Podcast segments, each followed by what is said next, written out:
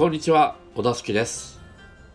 いやー、年の瀬もね、年の瀬、本当にギリギリになってしまいました。今年の小田敷映画、年間シネマランキングベスト10。ということで、まあね、今年のっつっても、今回がね、初めてなんですけども、僕はね、このポッドキャストを始めたのはね、今年なんですが、例年、年間ベスト10みたいなのをね、作ってまして、昨年まではね、えー2チャンネル、ね、今5チャンネルなんですかね、の、えー映画一般板にですね、それぞれが、ね、あのーベスト10をそれぞれ投稿して、で有志の方がね、それを集計してくれて、年間ランキングを決定するみたいなスレッドがね、ありまして、そこに毎年ベスト10を、えー投稿してました。まあ基本的にね、ヒットした映画は投票する人も多いから上位に来るんですけども、やっぱりね、公衆ランキングとは違って、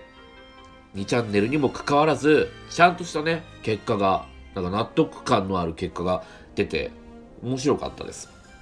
いつかの年はね、クレシンの大人帝国が年間の2位になってたりとか、え結構ね、信頼できる結果が出るもんだなと思って参加してたんですけども、まあ、今回はね、このポッドキャストがありますんで、この場を借りて、えーお出し機の年間ランキングを発表しようかと思います。はい。もうね、早速いっちゃいますんで、サクサクいきます。ではまず、第10位から。えーナイスガイズ。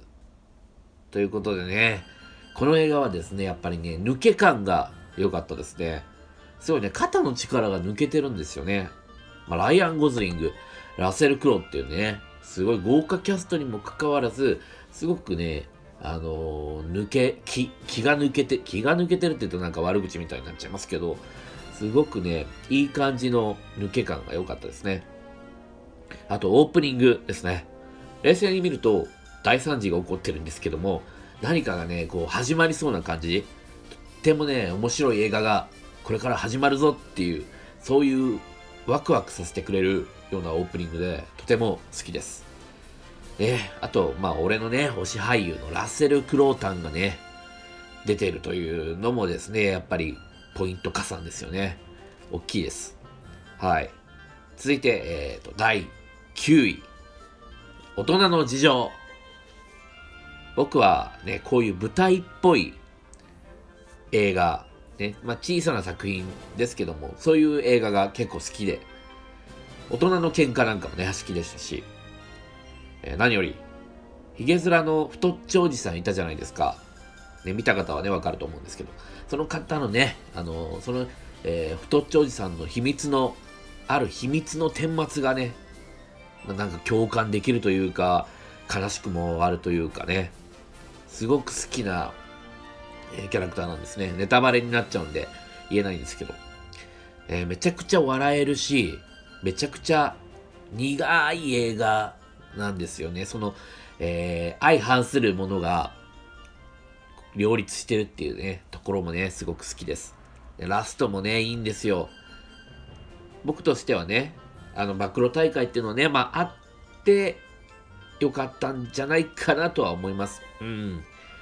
ね、太っちょおじさんの心はね、少なくとも、まあ、その前よりは軽くなったんじゃないかなと思いますんで、ね、そういう、あの、ラストのね、あのシニカルさっていうのもまたいいですね。はい。ということで、9位、大人の事情でした。はい。えー続いて、第8位。えー新幹線ファイナルエクスプレス。この映画ね、単純に面白かったですね。うん、今年のね、まあ、エンタメ作品っていうくくりがあるならば、そのエンタメ作品としては一番だったんじゃないかなと思ってます。最後のオチの付け方まで隙がなくて、えーすごく良かった。あと、えーマ・ドンソクっていうね、超可愛いおじさんを知ることができたっていうのもね、大きいです。はい。じゃ続いて、えー第7位。えー夜明け告げるルーの歌。ね湯浅監督のね、らしさ爆発の作品ですね。僕はね、湯浅監督が携わっているえちびまる子ちゃん私の好きな歌っていうね、あの映画の大滝栄一の曲のパートがね、もうめちゃくちゃ好きなんですよ。これね、映像化、DVD 化とかね、ちょっと権利の関係でされてないんですけどもね、えー、アニメーションってこんなに快感を与えてくれるんだってその時ね、その、えー、大竹栄一のね、パートを見た時に思ったんですよね。その快感が、えー、散りばめられてて、この、えー、夜明け告げるルーの歌もね、とっても好きな映画になりました。岩佐監督にはね、もっとあの音楽をテーマにした映画を作ってほしいなと、ね、このルーの歌を見て思いました。やっぱ音楽との親和性がね、高いですよ。この岩佐監督の演出って。はい。ということで、えー、第7位ということで、次は第6位。えメッセージ。はい。これはもうね、ラストにつきますね。ラストだけでもうね、何十点も加算されてますね、僕の中で。はい、マックス・リヒターっていうね、作曲家の、えー、The Nature of Daylight っていうね、曲がそのラストでは使われてるんですけども、あこの曲もね、もうめちゃくちゃもう名曲。ね、既存の曲でね、シャッターアイランドのエンディングで使われてたりもしますけども、まあ、名曲でね、この曲と、デュニ・ビルヌーブの演出がね、また相まって本当にね、素晴らしいラストですね。このラストはね、えー、何年経っても忘れないんじゃないかなと思います。はい、次、第5位。ありがとう、トニー・ヘルドマン。はい、これもね、ラスト枠ですね。ラスト枠っていうのはちょっとよくわかんないですけど、ラスラストがね、すごくいいです。不思議なおかしみと、なんか胸が苦しくなるような切なさがね、同居しているラストで、これ、あの、全編を通し、通して言えることだとは思うんですけども、ラストは特に、ね、こういう感情を味わいたくて、えー、映画を見てるのかもしれないなっていうふうに思わせてくれた一作なんですね。ね、で、劇中、何度も笑えますし、で、なおかつね、主役のね、あの、女性のね、複雑な人間性がすごく見事に表現されてて、何食ってきたらこんな風に人を描写できるようになるんだろうってね、本当思います。すごいです。はい、ありがとう、トニ・エルドマン。ということで、えー、次は第、4位ですね。えー、第4位は、L。はい、この映画はね、もう、ファーストカットからして、観客側にですね、もう宣戦布告してくるじゃないですか。お前らやばい映画はこれから始まるからあ覚悟しとけっていうねこの最初のねシーン見て僕も背筋ピーンと伸びましたからね。作品のね言いたいことも、えー、多分常識という名の偏見への宣戦布告じゃないですか。ね。お前らそれをね押し付けるなっていう。そこにはね僕も本当に共感します。そういう常識とか押し付けられるのもね、大嫌い。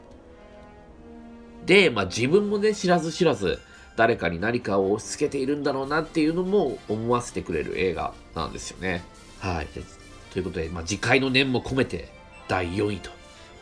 いうことですね。はい。続いて、はい、第3位。ドリーム。出ました、ドリーム。ね、差別って何でいけないのかっって子供にね、聞かれた時に、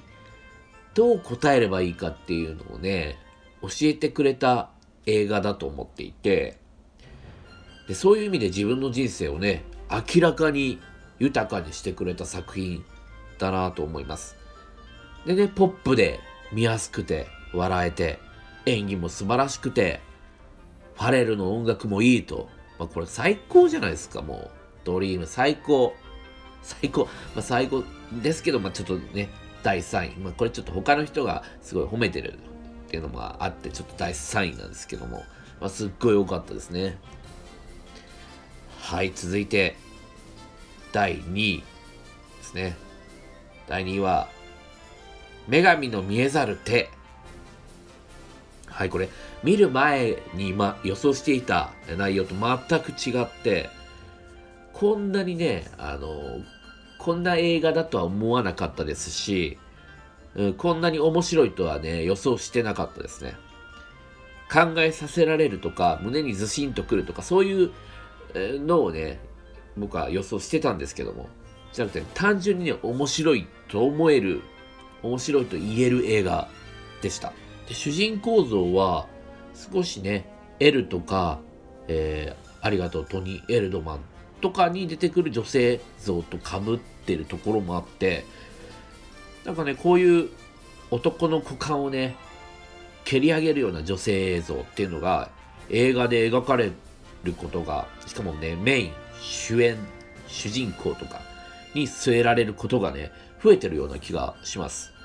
そういうね、女性が僕は尊敬できるんで、僕はそういう女性が好きなんだなと思った2017年でございます。はい。ということで、えー、栄えある第1位ですね。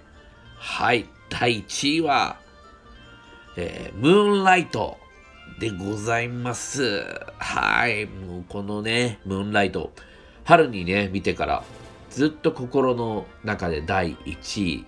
で、ね、ちょっと最後までそこから動くことはなかったですね。うん、この作品で描かれてるのって、まあもちろん LGBT 要素とかありますけれども、自分を殺して社会に適応して生きていこうってしてる人が、本当の自分を見てくれる人に出会えた瞬間の、あの、尊さみたいな、そういう奇跡を描いた映画なんじゃないかなと思って、ね、それこそがきっとまあ、希望って呼ばれるものなんじゃないかなって、この映画見た時思ったんですよね。うん、そのね、希望を信じて生きていきたいというふうに思いまして、このムーンライトがね、僕にとっての心の一本にもなりました。はい、ということでね、もうすごいサクサク 進めちゃいましたけども、えー、10位から順番に発表させていただきました。え、ざっと振り返ると、やっぱりね、年間ベストって、見たちょあの直後じゃないだけに、強烈に心に刻まれたシーンがあるかどうか。それでランクインが決まってくるような気がします。映画ってやっぱりそういうシーンがね、一瞬でもあれば、脚本がダメでも、演技がダメでも、いい映画って呼べるような気がするんですよね。そういう映画をね、もっとね、あの、たくさん2018年は見たいなというふうに思ってます。はい。ということで、えー、今年ね、ポッドキャストを始めたことで、映画がもっともっと好きになった気がするお出しきでした。はい。では、良いお年を。